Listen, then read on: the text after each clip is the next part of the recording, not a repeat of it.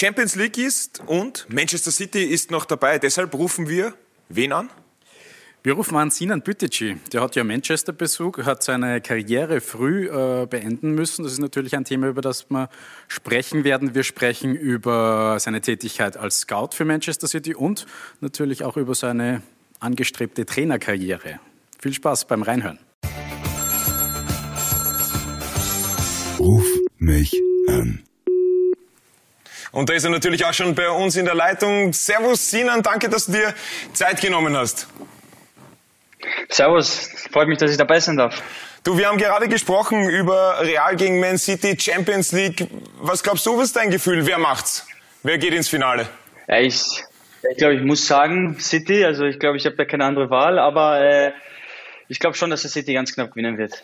Ja, du hast es ja schon angesprochen. Du hast ja natürlich eine Manchester City Vergangenheit. Einer der wenigen Österreicher, wenn nicht, na, eigentlich der einzige Österreicher mit äh, Manchester City Bezug ja. und Vergangenheit. Hast dort äh, im Nachwuchs gespielt, U21, U23 gespielt, im League Cup. Warst du einmal auch auf der Bank bei der ersten, hast dann aber leider deine Karriere beenden müssen. Aber lass uns äh, ganz an den Anfang springen. Wie war es denn so, mit 17 zu Man City zu gehen? Ja, es, es war schon eine komplett andere Welt, weil ich ja, ich sage mal, hier in Österreich nicht wirklich so der talentierteste Spieler war. Und äh, das war halt eben, wo ich, sage mal, das erste Mal im Jugendnationalteam einberufen worden bin. Und äh, man hatte mein erstes Spiel und da ging es auf einmal los. Da kamen die Anrufe, kamen hier die Zeitungsausschnitte und das ändert sich ziemlich schnell, sagen wir mal so. Aber wie arg hast du da gespielt im Jugendnationalteam, dass dass dann auf einmal alle Anrufe gekommen sind. War das ein Auftritt, wo du, ja, also, wo du, wo du so dominiert hast, oder? Das war wirklich ein Auftritt und ich habe nicht von Anfang an gespielt. Das war nur eine halbe Stunde, also eine halbe Stunde hat gereicht. Gegen? Gegen wen? Da haben wir gespielt gegen äh, Zypern in äh, Dänemark war das. Da war so ein U16 oder 17 EM-Quali war das. Aber dann überragend, wie waren so die, die ersten Eindrücke, wenn man dann nach Manchester kommt in die große Fußballwelt? City damals noch nicht so enorm riesig und so erfolgreich, aber trotzdem natürlich schon äh, ein Top-Club. Was waren so die ersten Eindrücke, wie du da als 17-Jähriger nach, nach Manchester gegangen bist? Ja, ich meine, so wie ich das erste Mal drüben war, es war ja, wie du es angesprochen hast, es war ja nicht so, sagen wir mal, dieses Imperium, was jetzt aufgebaut worden ist. Es war eben so ein bisschen die alte Schule noch. Wir hatten Umbro als Sponsor, wir hatten, äh, wir hätten mit schwarzen Schuhen trainieren müssen. Und Nike, wir hatten, ich hatte damals Nike als Sponsor und die schicken ja meistens weiße, rote. Und ich kann mich erinnern, wir waren ein paar Spielern im Garten und haben die Schuhe schwarz angemalt, weil wir mit schwarzen Schuhe trainieren haben müssen. Und äh, das war wirklich so der Anfang und äh, natürlich, wo man dann das erste Mal ins Stadion reingeht und sieht, wie das, wie das alles aufgebaut worden ist, wie modern der Verein ist und dann eben, ich sage mal, ich bin ich habe mich glücklich geschätzt, dass ich eben diesen ganzen Umbruch miterlebt habe. Also ich war da, bevor dieses Ganze losgestartet hat mit diesen Imperien und auch eben dann mittendrin, sage ich mal so. Aber du hast ja auch mit extrem interessanten Spielern gespielt, äh, in der U21 und in der U23. Angelino zum Beispiel, der bei Leipzig jetzt kickt, mit dem hast du 37 Partien gemacht, wenn ich das richtig gesehen habe. Ja. Und einer deiner Trainer war Patrick Vieira. Also die, ja. das war schon sehr interessant, was da alles passiert ist. Was hast du da mitnehmen können? Und gibt es vielleicht noch Kontakt zu Angelino oder einem Capazunda in der Größenordnung? Nee, also ähm, ich sag mal, Angelino war einer meiner äh, besten Freunde, der war so wie ein kleiner Bruder für mich, weil ähm, wir waren zu dem Zeitpunkt in der gleichen Gastfamilie. Seine Großeltern äh, haben sehr lange in Deutschland gelebt, die können Deutsch. Äh, seine Mutter kann auch Deutsch verstehen, die tut sich ein bisschen schwer beim Deutsch reden. Und irgendwie hat sich das so zu einer, sag ich mal, Brüderschaft aufgebaut. Wir sind jetzt noch immer in Kontakt, wir telefonieren ab und zu. Ich sage jetzt auch beim letzten Spieler, der getroffen habe, ich sage, schön, dass du mal wieder triffst und wir verarschen uns immer gegenseitig. Und äh, Vieira, Vieira war wirklich einer, ich sag mal, vom menschlichen und vom charakterischen her wirklich der Beste, den ich je kennenlernen durfte, weil bevor er nach Manchester kam, war ja mein Weg, ich sage mal eher instabil, da ich habe da nicht viel gespielt und mein Jahrgang war bei den Amateuren, ich war in den U18-Bereich der Älteste und das ist nicht gerade schön für einen Spieler, wenn du weißt, du bist der Älteste, darfst nicht mit, den, mit, deinen National, mit deiner Nationalität oder den anderen Spielern trainieren. Und dann, wo eben er kam als neuer Cheftrainer in die U23, hat er mich halt mit hochgenommen und da ging es auf einmal bergauf. Ich habe da die meisten Spiele unter ihm gespielt und das ging halt darum, der größte äh, Wendepunkt war eben dieses Selbstvertrauen, das er mir gegeben hat. Und das bin ich halt komplett dankbar. Und ich war vor drei, vier Monaten, habe ich ja meine A-Lizenz abgeschlossen und das war eben beim Trainingsgelände von Crystal Palace in der Nähe. Und dort war er drüben und dann haben wir auch wieder getroffen, haben ein bisschen geplaudert, wie, was, wo und ja. Ja, und jetzt bist du ja also, noch immer mit, mit äh, Manchester verbunden, mit Manchester City, mit dieser ganzen City äh, Group of Football und da hat äh, Max noch eine Frage dazu. Genau, richtig. Ähm, servus auch noch einmal von mir. Es ist natürlich spannend, erstens einmal schon ja. die Geschichten und die ähm, äh, Eindrücke, die du jetzt bisher schon vermittelt hast. Jetzt frage ich mich, wie schaut sowas aus, wenn du als Scout beauftragt wirst für City? Ruft dann der Scheich an, mit Zeitverschiebung natürlich, schickt dann einen Privatjet nach Graz am Flughafen, du fliegst dann irgendwo hin und schaust dir den Spieler an, schreibst ihm ein WhatsApp, der ist gut oder schlecht und dann fliegst du wieder heim. o oder wie kann man das, oder, oder verwendet es vielleicht Telegram oder, oder, wie, wie funktioniert so ein Scouting-Auftrag wirklich? Ja, also, so einfach über WhatsApp, das, das wäre schön, aber es ist leider nicht so. Also so ein Scouting, ich habe ja mit, wo ich mit Scouting angefangen habe, ging es ja am Anfang darum, nur die Leihspieler zu unterstützen. Mhm weil wir haben in Europa über 40 Leihspieler und da war nur einer zuständig. Und dann haben wir eben so ein, haben wir uns entschieden, ein Leih-Team aufzubauen, wo es zwei, drei Trainer, zwei, drei Physios, ein Arzt nur für die Leihspieler da war. Okay. Und das habe ich am Anfang gemacht, wo ich dann eben reinkommen bin. Da musste halt jedes Spiel also so viel Live-Spiele wie möglich. Da, da, ich hatte mal eine Woche, wo ich fünfmal geflogen, äh, geflogen bin mit in mhm. sechs, sieben andere Städte in einer Woche. Und das mhm. ist halt, natürlich ist das ein super Job, das, das, das sieht man ja auch, aber es ist sehr intensiv, weil mhm. du musst halt um drei Uhr in der Früh aufstehen und gehst das nächste Mal um Mitternacht ins Bett. Mhm. Und das für eine Woche lang. Und ähm, dann kam eben diese Option eben in Österreich-Schweiz das bisschen als Chefscout zu unterstützen, weil man eben in Österreich-Schweiz in den kleineren Nationen, sage ich mal, nicht so viel äh, Auge braucht, weil da eben das Nationalteam schon fast die Aufgabe macht, weil die besten 16-Jährigen spielen ja schon im U16-Nationalteam. Mhm. Und äh, da hat man sich einmal entschieden, einmal das ein bisschen zu verfolgen und wie das halt in Österreich ausschaut hat, war eben, dass ich mir am Anfang jedes Team in Österreich und Schweiz live angeschaut habe, um mir selber einen Blick zu machen, wer ist interessant und mhm. wer nicht. Mhm. Und das Wichtigste für einen Scout ist eben der Job, dass du natürlich auf einer Seite Spieler vorstellen, aber du musst immer Namen parat haben. Heißt, äh, wenn jetzt, sagen wir mal, New York anruft und sagt, du, wir brauchen einen rechten Verteidiger, mhm. das geht dann zu den Chef-Scout ganz oben zu City mhm. und die schicken dann eben eine E-Mail oder eine Datei zu den ganzen Scouts in Deutschland, zweite Liga oder Frankreich oder Österreich, Schweiz und dann muss jeder Namen parat haben, wer interessant sein kann. Aha. Okay. dann, da wird dann eben dieser, dann wird dieser Name eben äh, einfach hingeschickt und dann entscheiden sich eben die Scouts von New York und die Trainer und Manager und so weiter und die entscheiden sich dann. Wenn zum Beispiel City einen rechten Flügelspieler sucht, ja. dann melden sich bei den Scouts in Spanien und so weiter und die ja. schicken halt, jeder schickt Namen, zwei Namen und dann ja. wird das halt eben mit Videos zusammengeschnitten und äh, Statistiken angeschaut und so weiter und dann wird man sich halt immer immer kleiner gefiltert und zum Schluss stehen dann halt ein, zwei Namen da. Okay, also die Namen gehen dann per E-Mail an den Chef-Scout sozusagen. Also auch zum Beispiel Mittelstürmer, wenn einer so gebraucht wird, zum Beispiel scouting at manchestercity.uk. Nicht, dass ich jetzt eine E-Mail schreibe und mich selber da vorschlagen würde. Das wäre rein hypothetisch jetzt gesprochen. Nein. Spaß beiseite. Gibt es irgendwelche Namen, die du zum Beispiel irgendwie jetzt manchmal noch ähm, im Fernsehen siehst, bei Premier League-Spielen oder anderen ähm, Ligaspielen, die du vielleicht irgendwann einmal auf diese Liste gesetzt hast? Also da, da gibt es einen Spieler, den wir lange verfolgt haben, den aber er der von England kommen ist, das war Jack Harrison, der jetzt bei Leeds United spielt. Mhm. Und einer meiner, also das erste Spiel, was ich hier in Österreich geschaut habe, oder mein erstes wirkliches Scout ich sag mal, Scout-Aufgabe war Salzburg gegen Rapid und da ist mir gleich Haaland ins Auge gefasst. Mhm. Und äh, da kann ich mich noch erinnern, da habe ich noch die Nachricht, wo ähm, es ging um einen Spieler von Salzburg, den ich halt beobachten sollte, weil es kann, weil die Scout, jeder Scout weiß, wo der andere Scout ist. Mhm. Das heißt, ich weiß, wo jetzt ein Scout in Spanien ist mhm. und ich kann ihm zum Beispiel schreiben, du, ich, ich war mal in Spanien, ich habe den Spieler gesehen, kannst du ihn verfolgen. Und so war das gleiche hier in Österreich. Ja. Da hat mir einer geschrieben, ich soll bitte den Spieler verfolgen. Und äh, da habe ich, hab ich, hab ich eine, eine Zusammenfassung geschrieben, da habe ich aber auch geschrieben, dass man eben den Haaland mal anschauen sollte. Und das haben sie dann gemacht. Das war im, Genk, glaube ich, haben sie gespielt, in Champions League äh, Quali mhm. oder so, oder Gruppenphase, und da hat er in einer Halbzeit ja. drei Tore geschossen. Ja. Genau, und da hat er in der Halbzeit drei Tore geschossen. Und das war halt das so das erste Mal, wo ich gesagt habe, okay, da, da habe ich mal ein bisschen rein, reingefasst und reingeschnuppert, wie das so ausschaut. Und ja. Das heißt, wenn diesen Sommer der Transfer, den alle eigentlich eh schon. Ja, so Na, Moment, du, du weißt gar nicht, was ich sagen will. Ja, ja, ja. ja Moment, nichts, dann bist laut eigener Aussage du eigentlich der Grund für diesen Transfer. Nicht nur ich, aber ich. Aber du bist beteiligt gewesen, oder? Beteiligt, sagen wir mal so. Ist ja. eine geile Sache. Cool. Ich sag, der Sinan Ja, hat das eingefädelt. Fall. Ja. Morgen, le morgen Morgen. lest in unserer? Schlagzeile, dass... Büteci fädelt Haaland-Transfer ein. Genau. Bestätigt. Bestätigt, bestätigt. Nur Also, besser. kannst du, Sinan, kannst du uns bestätigen, dass äh, Haaland äh, zu Manchester City wechselt? Ja, nee, das kann ich nicht. Also da weiß ich leider zu wenig. Aber andere Frage, wer steht denn aktuell auf deiner Liste so drauf? Boah, da gibt's genug Namen, aber die, die, die lasse ich mal bei mir, weil da eben nichts, ich will ja nichts falsche Nachrichten irgendwo verbreiten und weil da gibt's halt immer so, da stehen halt 30 Namen und von den 30 Namen sind vielleicht fünf interessant und wenn überhaupt. Also in Österreich ist es natürlich auf einer Seite ziemlich schwierig, eben für Man City jemanden zu scouten. Aber das Interessante Österreich ist halt diese Märkte New York, Melbourne und äh, Belgien, Holland, das sind halt, das ist interessant für, für die ganzen Vereine. Aber für City ist eben der Sprung zu, zu hoch, sage ich mal. Okay, Direkt ich sehe schon, da kriegen wir nichts aus, da schreiben wir mal an die E-Mail-Adresse Scouting. Was, was? Scouting at äh, Manchester City Manchester UK. Perfekt, genau. Okay. Und betreff meinen Namen und Ja, genau, ja. Das ist super. Laut Gespräch Ja, mit am... Sehr gut. Aber auf, Aber auf Englisch, auf Englisch. Ja, ja. Hello, Sir.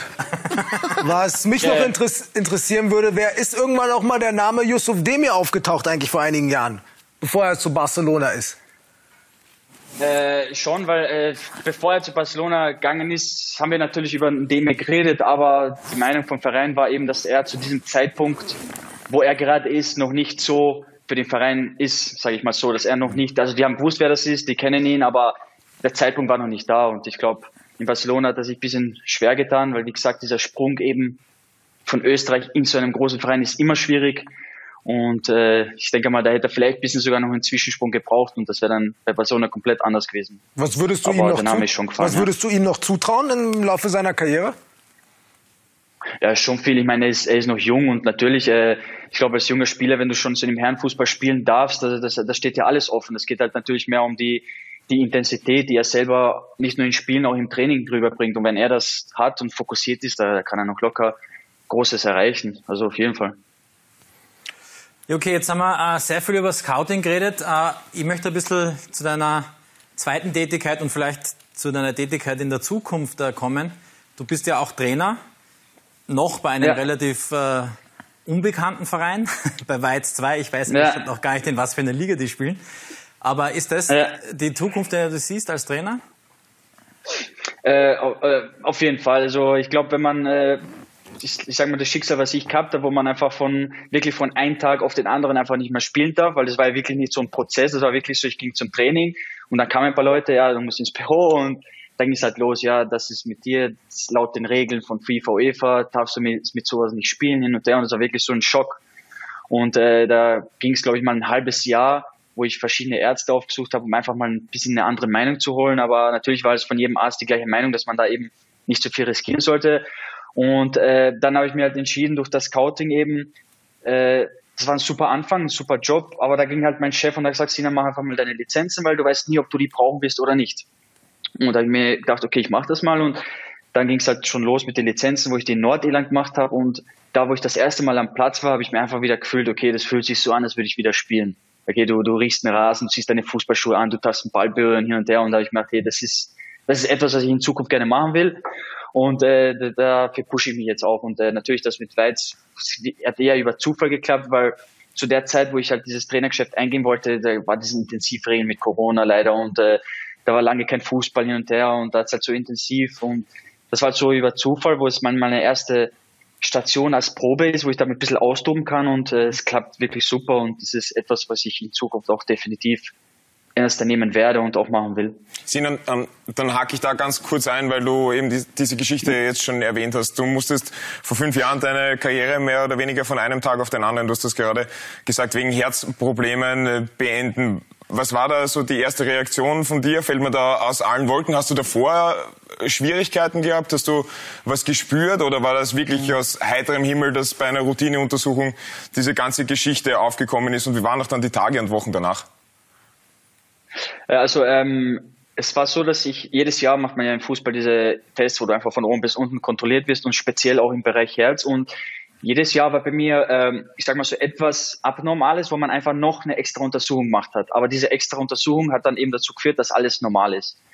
Und dann eben vor fünf Jahren hat eben diese extra Untersuchung äh, noch etwas herausgestellt, wo es etwas mit Genetischen zu tun hat. Das heißt, etwas, also wer in meiner Familie kann das haben und ich kann das auch sozusagen weitergeben an Kindern, meine Kinder und so weiter. Und äh, aber es ist nicht etwas, wo man sagt, ich muss das Medikamente nehmen, ich darf nichts machen, ich kann weiter Sport betreiben, ich kann laufen, ich kann alles Mögliche. Ich selber glücklicherweise habe ich nie was gespürt, aber eben durch diese Untersuchungen ähm, hat sich das eben so rausgestellt und der Arzt hat mir das erklärt, weil man hat es früher nicht gesehen, weil mein Körper nicht ausgewachsen war. Erst vor fünf Jahren meine, war mein Körper komplett ausgewachsen und da hat man dann eben genau gesehen, okay, das hat er, das, das hat diese Folgen können eben passieren, wenn ich weitermache und, und so weiter. Und eben ja, danach ist es ist schwer zu beschreiben, weil es, ich meine, bis jetzt, ich glaube, kann ich sagen, dass ich noch immer nicht so fast realisiere, dass ich eigentlich aufgehört habe, weil natürlich als Scout, wo ich angefangen habe, war es super Job, aber wenn man, du sitzt halt im Stadion und du siehst eben, die spielen, du schaust zu, du darfst nicht mitspielen und das trifft schon einen. Und es war, es war oft, es war oft passiert, wo ich einfach als Scout komplett vergessen habe, welche Spiele ich überhaupt anschauen muss, weil ich so fokussiert war am, am, an meine Geschichte oder wie ich früher gespielt habe und so fokussiert war, ich will da mitspielen, ich will da mitspielen. Und leider aber, wie gesagt, die, die, ich glaube, die größte Hilfe war eben der Verein, der gesagt hat, ähm, du, dass, dass ich mir da keine Sorgen machen muss, weil die eben mir alles anbieten oder einfach weiterhelfen, um eine zweite Chance zu bekommen im Fußball. Und das hat, glaube ich, ähm, vieles leichter gemacht, weil ich habe acht Monate habe ich äh, sozusagen gelebt, nicht gewusst, ob ich weiterspielen darf oder nicht. Und das ging für acht Monate. Ich durfte nicht trainieren. Ich musste immer auf UEFA warten, auf FIFA warten. Ich war beim Arzt in London, einmal in München, einmal in Manchester, einmal in Amsterdam und überall Untersuchungen und habe einfach warten müssen. Man kann sich eh vorstellen, wenn man eine Untersuchung macht, dann wartet man mal drei, vier Wochen, bis man überhaupt was bekommt. Ja. Und äh, natürlich war auch Manchester City eben ein bisschen, ich habe ja selber aus angeboten, dass ich bei der U18 trainiere oder bei den Amateuren, egal wo, hauptsächlich ich will trainieren, aber das war auch für Manchester City eben schwer, das anzunehmen, weil man eben damit leben muss, dass vielleicht mir irgendwann mal jede Sekunde was passieren könnte. Und das war auch von denen eben schwer, das zu akzeptieren. Und eben dann habe ich mal natürlich entschlossen, dass so halt nicht weitergehen kann, weil es waren halt so Regeln, wenn es warm. Ich hätte trotzdem noch selber entscheiden können, ob ich spielen will oder nicht. Aber eben das England war eben das einzige Land, das erlaubt hätte, dass ich eben mit so einer, sag mal, Herz, mit so einer Herzkrankheit oder Herzproblem spielen darf, wie zum Beispiel Länder Holland, Italien und so weiter, die haben sofort Nein gesagt. Und wie gesagt, und das waren halt so Regeln, bei über 30 Grad soll ich nicht spielen und bei Auswärtsspielen muss ich schauen, wohin ich fahre und das muss immer jemand beim Training dabei sein. Und ich habe mich halt gesagt, nee, so, so kann ich einfach nicht spielen, wenn ich die ganze Zeit Leute draußen sehe und weiß, die sind nur wegen mir da, dass mir irgendwas passiert. Und da habe ich mich dazu entschieden, da komplett aufzuhören. Und wie gesagt, das war sehr schwer, aber Manchester hat halt nicht lang gewartet und ich war nach, nach drei, vier Wochen war ich als Scout angestellt und das hat mir halt sehr geholfen, sage ich mal. Und ja. Bei dieser ganzen Geschichte, das war natürlich äh, bei der Europameisterschaft äh, einer der Schockmomente ähm, für jeden, der die Partie gesehen hat. Ähm, wie geht's da einem Spieler, der vielleicht auch betroffen ist von, von so einer Geschichte, also wie du gesehen hast, wie, wie Eriksen da umgefallen ist? Ähm, war das für dich vielleicht auch so eine Geschichte, um zu sagen, okay, vielleicht war die Entscheidung, meine Karriere zu beenden, leider sehr früh, vielleicht sogar eine richtige? Ähm, auf jeden Fall. Ich meine, wie ich schon angesprochen habe, du wirst immer mit dem Gedanken leben, dass irgendwann irgendwo was passieren wird. Und natürlich das, wo ich das gesehen habe mit Dänemark, da habe ich halt Gänsehaut am ganzen Körper bekommen, weil ich mir gedacht habe, das, das hätte mir auch theoretisch auch passieren können. Und mhm. ähm, natürlich, man, ich glaube, es gibt nichts Wichtigeres, einfach das Leben, das man hat. Und ich habe mir davor, wo ich halt eben aufgehört habe, auch mit Fabrice Moamba getroffen. Ich glaube, den kennen auch viele, denen auch sowas passiert ist. Und mit damals noch, da war er gespielt in der Premier League, der auch umgefallen ist. Und äh, der hat mir auch erzählt, das ist einfach das Wichtigste, dass du es im Leben, weil du nie halt eine zweite Chance im Leben bekommen kannst wenn dir mal was passiert. Aber im Beruf und so weiter, da wirst du immer Chance bekommen. Und der hat mir auch erzählt, wie es bei ihm war und dass er auch einen Defibrillator bekommen hat drinnen und so weiter. Und das ist halt schon, auf einer Seite denkst du halt immer an Fußball, aber wenn du dann mal von professionellen Ärzten oder Leuten, die das selber erlebt haben, hörst, da, da, da denkt man halt von einer Sekunde auf die andere komplett anders und respektiert halt sich selber und das Leben mehr, sage ich mal so, als jetzt dem Fußball. Ich finde, man darf auch nicht ganz vergessen, dass du damals auch noch sehr jung warst. Ja? Also das war, glaube ich, auch ja. nochmal schwieriger, das damit dann damit umzugehen. Ja. Aber du bist ja jetzt ja, äh, noch immer sehr Fall. jung, ähm, wenn man das so sagen darf, 27. Ja. Ähm, die Trainerkarriere, ja. den Trainerweg äh, jetzt eingeschlagen. Wir haben es uns ausgerechnet. Also ähm, Jeißler ist jetzt 34 und ist Meister geworden. Das heißt, wenn ja. du jetzt mit Weiz 2 jedes Jahr aufsteigen würdest, könntest du der jüngere Meistertrainer werden. Also wenn du Weiz 2 innerhalb von, von sieben Jahren zum Bundesliga Meister coacht, wärst du jünger als, äh, als Matthias Jeißle. Ist ja ein schönes Ziel, oder? Ja, sehr schönes Ziel, weil da brauche ich finanzielle Mittel. Wenn du als Sponsor einsteigst und da. Ja, Entschuldige, du hast die besten Connections zu Manchester City. Der, jo der, Johannes, der Johannes ist doch kein schlechter Sponsor. Was glaubst du, was wir heben bei der Sendung? ja, perfekt, ja, schau her. Ja, dann treffen wir uns nachher. Nein. Nein, aber, ist das, aber es ist schon, es ist schon ein Ziel, äh, Bundesliga-Trainer zu werden oder oder sagst du eher Nachwuchsbereich ist was für dich? Nee, nee, Bundesliga auf jeden Fall. Natürlich, wenn ich sehe, Jeißle und die ganzen jungen Trainer, Nagelsmann, die so hoch rauskommen, das pusht mich halt. Ich will da wieder vor Fans sein, ich will da wieder vor Publikum spielen und äh, um, wo es um vieles geht. Und das ist einfach diesen Antrieb und diesen An ja, Antrieb, was ich habe, einfach so wie im Fußball gehabt. Und das Sandro Wagner nicht vergessen. ja, Sandro Wagner. Ja, Sandro Wagner bei Unterhaching. Unterhaching, der auch drüben, der, der macht einen sehr guten Job drüben. Also Sinan, ich habe noch eine ganz kleine Geschichte, weil man darf ja nie vergessen, dass du auch wirklich ein begnadeter Fußballer ähm, bist. Und äh, das eine oder andere hast du dann äh, doch erreicht, auch wenn du vorher gesagt hast, so talentiert war ich ehrlich gesagt gar nicht. Schau mal, ähm, wir haben dann natürlich auf deinem Instagram-Account ein bisschen gestöbert und was haben wir da? Du hast nämlich Geschichte geschrieben ah, ja. als Spieler. Du warst nämlich der erste Spieler, der in der 2013 gegründeten Youth League ein Tor geschossen hat. Also du hast das erste Tor in der Youth League geschossen, 2013. Da haben wir den Ball auch noch dicht dahinter, knackig, jung, also eh, eh eigentlich gar nicht so viel Unterschied zu heute. Ähm, sind ja. das so Momente, die, die du dir dann schon ab und zu mal wieder vor Augen führst und sagst, hey, eigentlich dafür, dass ich meine Karriere mit 22 beenden habe müssen, so schlecht war es eh nicht.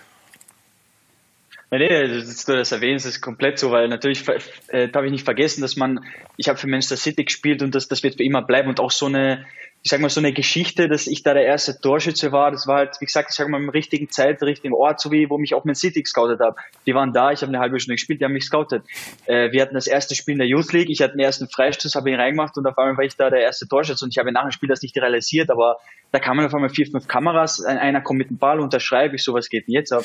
Und dann kam erst irgendwer von City und der sagt, ja, du bist der erste Torschütze und und das Foto, was, ich da, was du äh, gezeigt hast, das hat der Patrick Vieira fotografiert, der in, in, beim Sitz war in, in, bei der UEFA und der hat das fotografiert und hat es mir geschickt. Er hat gesagt, schau, wo du bist. Und das habe ich halt dann gespeichert und da dann nochmal gepostet, weil natürlich das sind halt etwas, was ich mein Leben lang mitnehmen darf, sage ich mal, und kann. Sinan, es war unglaublich interessant, mit dir zu sprechen über dein Leben, über den Fußball Dankeschön. und so die Gedankenwelt. Wir gehen jetzt einmal davon aus, dass Haaland zu Manchester City geht, weil da bist du daran ähm, beteiligt, äh, dass wir dich mit spätestens 34 Jahren, also sieben Jahre geben wir dir schon Zeit, also weil du musst ja noch die eine oder andere Lizenz Perfekt. auch machen, Bundesliga-Trainer bist. Ja. Ja, davon gehen wir mal ja. fix aus und in der Zwischenzeit. eine, eine, Lizenz fehlt mir noch. Genau, die, die Pro-Lizenz fehlt dir ja noch. Die Pro, die fehlt mir noch, die, die mache ich noch und nächstes Jahr hoffe ich, da darf ich dann anfangen und dann bin ich fertig und dann geht's los und in sieben Jahren werden wir dann wieder hier sitzen und dann werden wir andere Sachen drehen. Sehr gut, so machen wir das. Sinan, Dankeschön für deine Zeit, Perfekt. hat sehr viel Spaß gemacht. Danke und, euch. Äh, schöne Grüße in die Steiermark. Servus. Ciao. Dankeschön, bis bald. Ciao, ciao. Ruf mich an. Ja, noch so jung und trotzdem schon ziemlich viel zu erzählen. Das war ein sehr spannendes Gespräch, würde ich meinen. Und ich glaube, äh, man wird auch in Zukunft noch was von ihm hören. Und das hat er ja selber auch angekündigt, dass man ihn vielleicht als Bundesliga-Trainer dann irgendwann sehen wird. Ein äußerst eloquenter junger Mann, 27 Jahre ist er erst alt und hat schon so viel erlebt. Heute waren übrigens JC, Max und Holger am Start und ich war auch dabei und ich habe mich sehr gefreut, dass ihr euch den Podcast jetzt nochmal zu Gemüte geführt habt. Bleibt uns gewogen, hinterlasst uns eine gute Bewertung und bis bald. Ciao.